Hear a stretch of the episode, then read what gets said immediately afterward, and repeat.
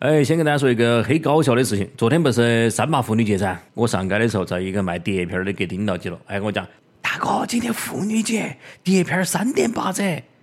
我说个妇女节跟你卖碟片啷关系嘛？结果他啷个讲？哎呀，那个妇女节嘛，让你女朋友休息一天噻。把我气的哟，那个卖碟片都给我撒狗粮，真的是，当时就把他举报了。啊，开个玩笑啊！各位听众，大家好，欢迎收听心动八八零和网易综艺首播的轻松一刻。哎呀，其实嘛，玩笑归玩笑啊，都晓得两个黄鹂鸣翠柳，乔哥没得女朋友；一江春水向东流，乔哥没得女朋友。反正我就是想唱单身情歌一万年的主持人乔哥。呀，那个年头了，缺啷个的都有，缺钱的、缺车的、缺爱的、缺心眼的，还有同样缺女朋友的。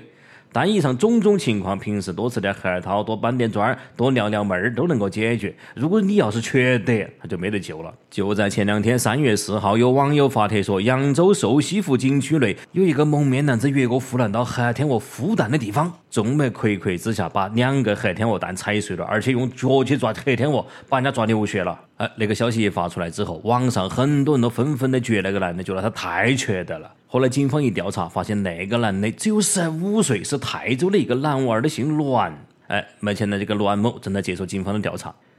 当然了，事情说完了啊，我也不晓得大家听到那个消息之后是个哪个感觉。我只想说，现在的人到底都怎么了，是吧？动不动就要讨伐、诋毁别人。他只是个孩子呀，你们难道一点同情心都没有吗？你们难道就没有经历过熊孩子的时代吗？你们难道天生就知道天鹅蛋不能踩吗？你们还是人吗？大家包容点嘛，是吧？不要只通过网络暴力来表达自己的不满噻！不要再骂他了，他只是一个十五岁的娃儿的，正在长身体。我觉得呀，像那种情况嘛，按在地上打一顿噻，更有利于他的成长噻。好，刚刚只是开了一个小小的玩笑，正话反说嘛，大家不要误伤我哟，我是友军噻。其实那个事情我也很气愤，我就纳了闷了，在场那么多人，怎么就没人去制止他？现在的人都怎么了？要是我在场，我非用键盘把他砸到给天鹅道歉不可。大家不用谢我，我不是雷锋，我是电脑前面见义勇为的键盘侠。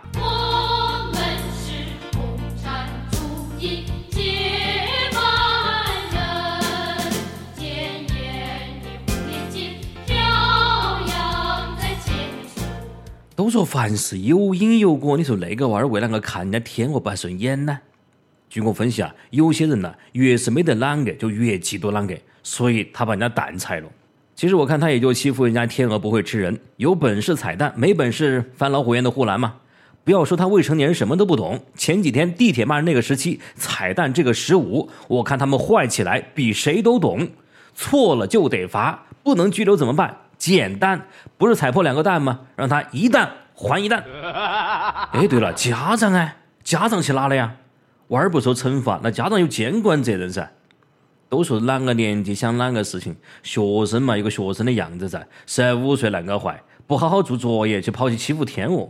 我今天让你看哈儿，哪个样的学生才是你学习的榜样？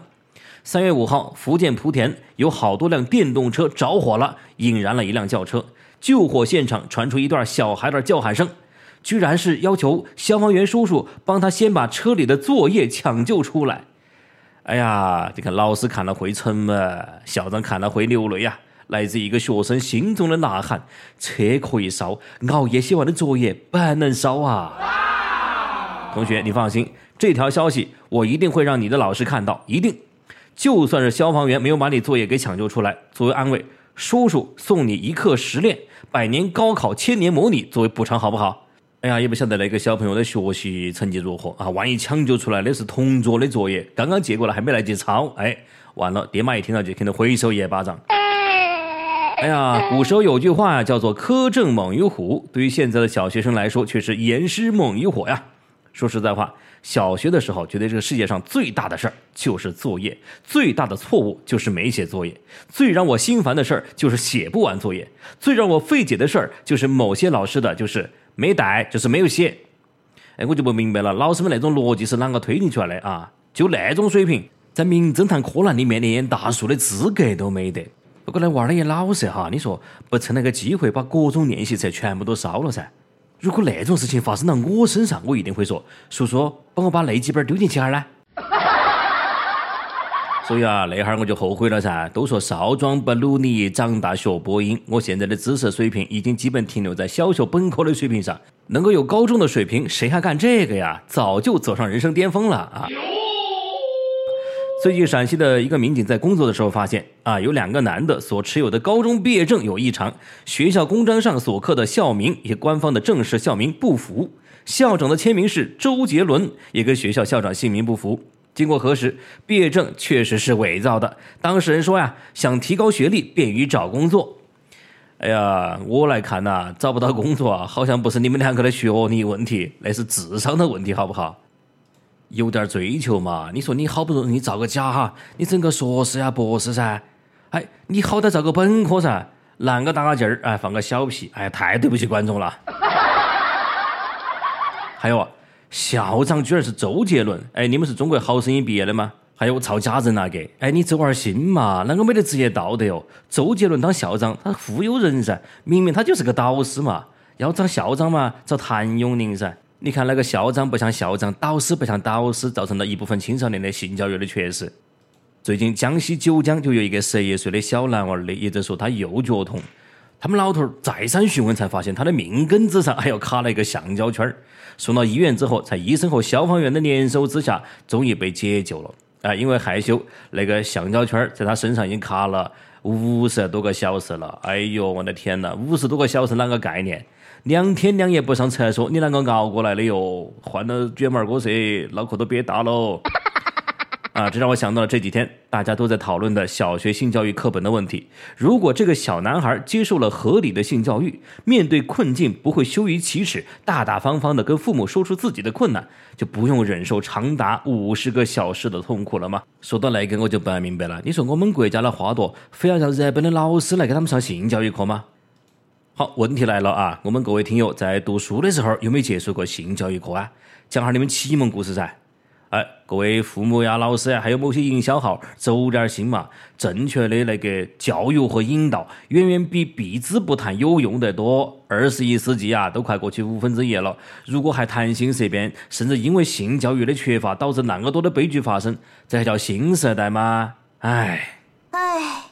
好了，最后为了缓和一下严肃的气氛，给大家献上一则爆炸性的新闻。前不久，宋先生跟朋友正在南京一家酒店就餐，突然听到砰的一声巨响，放在背包里的某星 S 三手机突然爆炸了。宋先生说自己中午十一点刚下飞机，这部手机如果在飞机上自燃，那后果就严重了。哎呀，又又又又又爆炸了！某星真的是在做军火的路上越走越远了哈。当然，话又说回来了，那个 S 三是二零一二年就出来的手机，忍了五年了，是不是也该爆了？不要动不动就说人家那个手机不安全嘛。我现在用的就是某星的手机，从来没有出现任何问题。我用来那个摊鸡蛋呐、烫衣服呀、烧开水啊，哎，效果好得很。而且爆炸那种事情嘛，一看记录噻，不是每个都会爆的。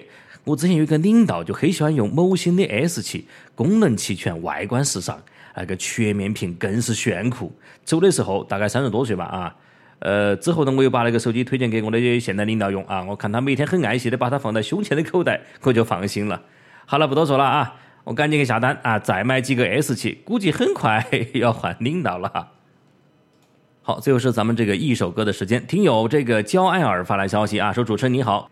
从轻松一刻语音版开播以来，我跟我女朋友每期都要听。第一次来留言，我们三月二十一号就在重庆要举行婚礼啦，老婆也怀孕快五个月了，刚刚第一次感觉到宝宝的胎动，心情非常高兴和激动。我跟老婆呢是微信聊天认识的，最开始在一起的时候，我们俩什么都没有，现在在重庆有了属于我们自己的小窝。感谢老婆一直不离不弃的陪伴，想为她点一首歌曲齐晨的《咱们结婚吧》，送给我最爱的老婆。最后非常感谢小编们，感谢轻松一刻，每次都能够在心情不好的时候给我们带来一丝欢乐，也希望小编成全。哎呀，那个对夫妻来说哪个最重要？让子弹飞里面的汤师爷跟我们讲是恩爱，简单两个字蕴含了无数的哲理。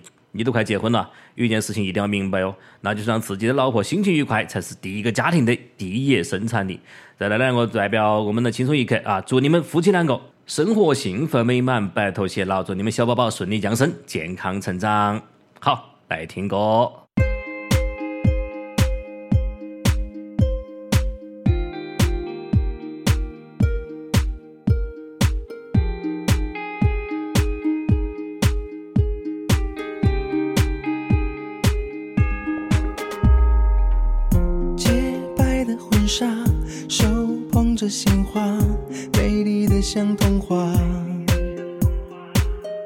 想起那年初夏我为你牵挂在一起就犯傻丘比特轻轻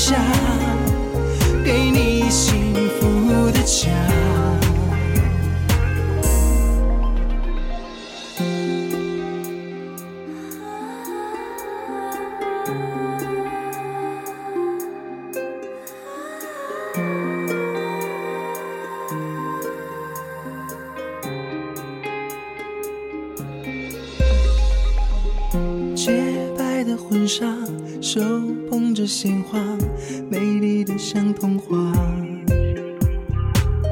想起那年初夏，我为你牵挂，在一起就犯傻。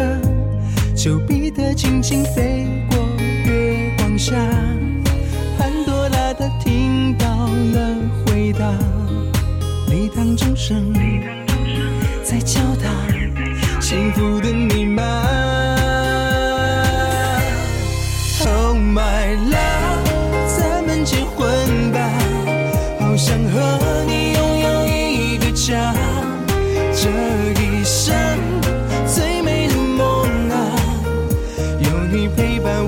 装